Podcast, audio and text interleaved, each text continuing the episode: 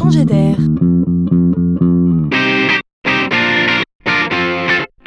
C'est la chronique de Laurent Collen.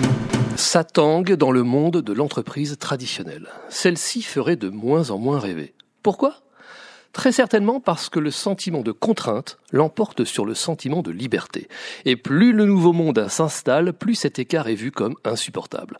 De nombreuses voix s'élèvent pour dire haut et fort que les dirigeants se doivent de penser autrement pour libérer l'énergie de leurs salariés et non plus chercher à les contrôler à tout prix.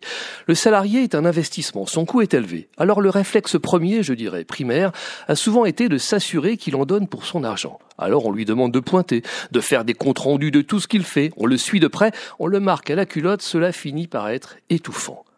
Pour tirer le meilleur profit du salaire versé, le dirigeant aurait plus intérêt à faire de son salarié un homme heureux, libre, qui se donne, car lui, à l'inverse, il ne comptera probablement pas, et c'est ce qu'on découvrira. Hier, il y avait quelque chose d'infantilisant dans le rapport hiérarchique. Demain, les dirigeants auraient intérêt à sortir de la culture du chef qui sait tout et à organiser la coopération entre tous. Ils auraient intérêt à ce que leurs salariés conduisent en toute autonomie leur parcours professionnel. Ils auraient donc intérêt à aider leurs salariés à donner un sens personnel à leur engagement dans l'entreprise.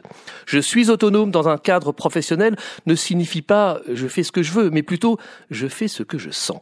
C'est différent. Si jamais vous y voyez un risque, il vaut la peine d'être pris.